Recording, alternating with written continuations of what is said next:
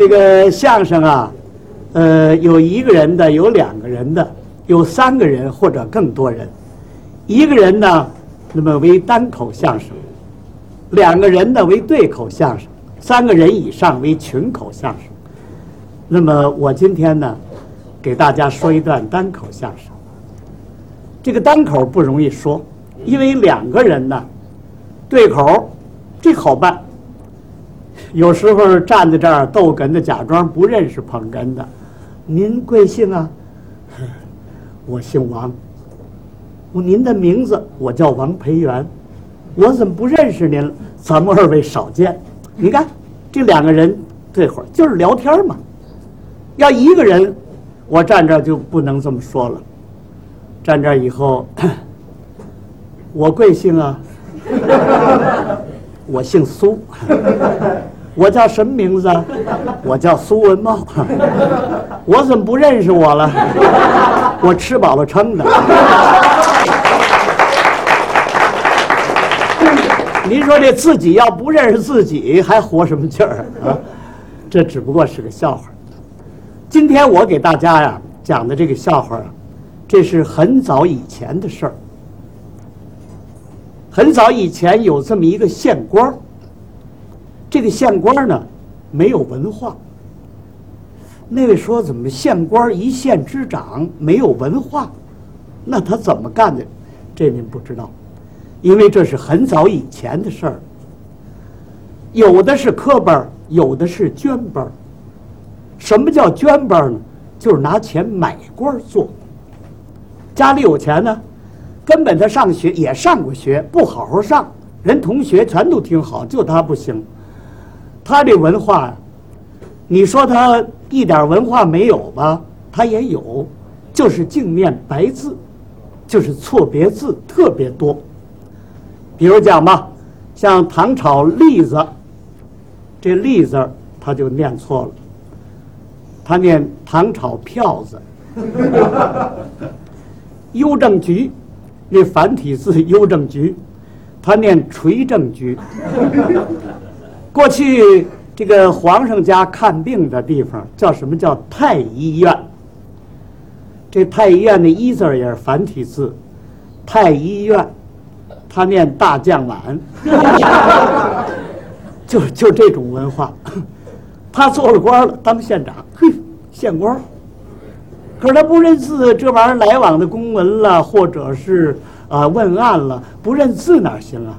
你得看文件。他呢花钱雇了一个师爷，这师爷呢等于现在就是秘书吧，给他负责什么呃这个来往的公文呐，或者是他呃需要写什么告示啊，干嘛全归呢这个师爷管。问案的时候他也离不开他，是吧？没有他的话他问不了案。人家把状子呈上来，他不认字，有时候一念的全是白字，这玩意儿不好办。有一天出笑话了。那天呢，外边有击鼓的，一击鼓呢就是有打官司、有告状。一击鼓他就得升堂，三班衙役这时候全都升堂，县老爷也坐那儿。这个县官一看，哎，这谁哪去了？这师爷没来。这时候他心里可就扑腾了，这师爷不来，他不好办呢。啊，这玩意儿，这字儿我。念不清，不认识，这师爷干嘛去了？师爷闹肚子，上厕所了。就就在旁边那儿，知道吧？大堂什么情况？他在厕所也听得见。师爷那儿站不起来，在那儿接手。他一想，这玩意儿已经是升堂了，我哪能这么愣着？他一看呢，递上来的这个这个状子，什么事儿呢？这打官司有仨人。一个原告，一个被告，还有一个保人。这个保人就是中介啊，中介人啊，证人嘛，也可以说。为什么是房产地业的事儿？这仨人，这个名字大家可得记住了。这个原告呢，姓金，叫金止卫。金呢，就是金银的金；止呢，就是禁止的止。未呢是未来的未，原告，这被告姓玉，哪个玉啊？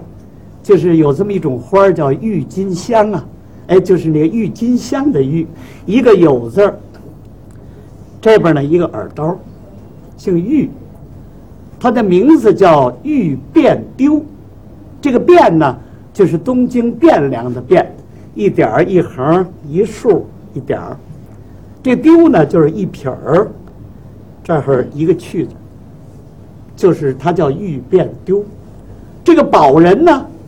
姓于，这于是干钩鱼，叫于府，就一个字儿。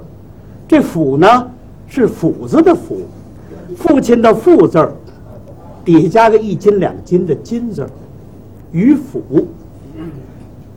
这个县官这么一看，这状子，这玩意儿全都不认识，也念不上来啊。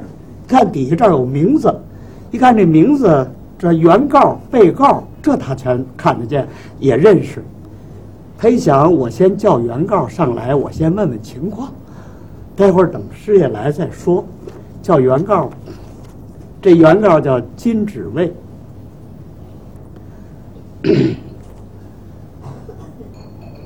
全上来。这金指卫，他把这仨字全念错了，他叫全上来。这打官司也奇怪。通常来讲啊，全是原告先被问，问呢说明情况，然后再问被告，再找这个这个保人，哎，也就是证人吧。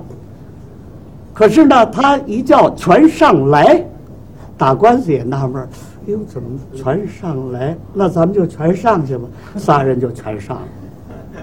这县官也也不明白，哎，我怎么叫一个来？仨呀，啊，那也许我念错了，干脆我叫就被告吧。被告叫玉变丢，他一叫被告，都下去。这打官司，这怎么意思？这大老爷什么毛病啊？让全上来，这么会儿让都下去。那既然这样，咱就听他的吧。那就稀里糊涂就全下去。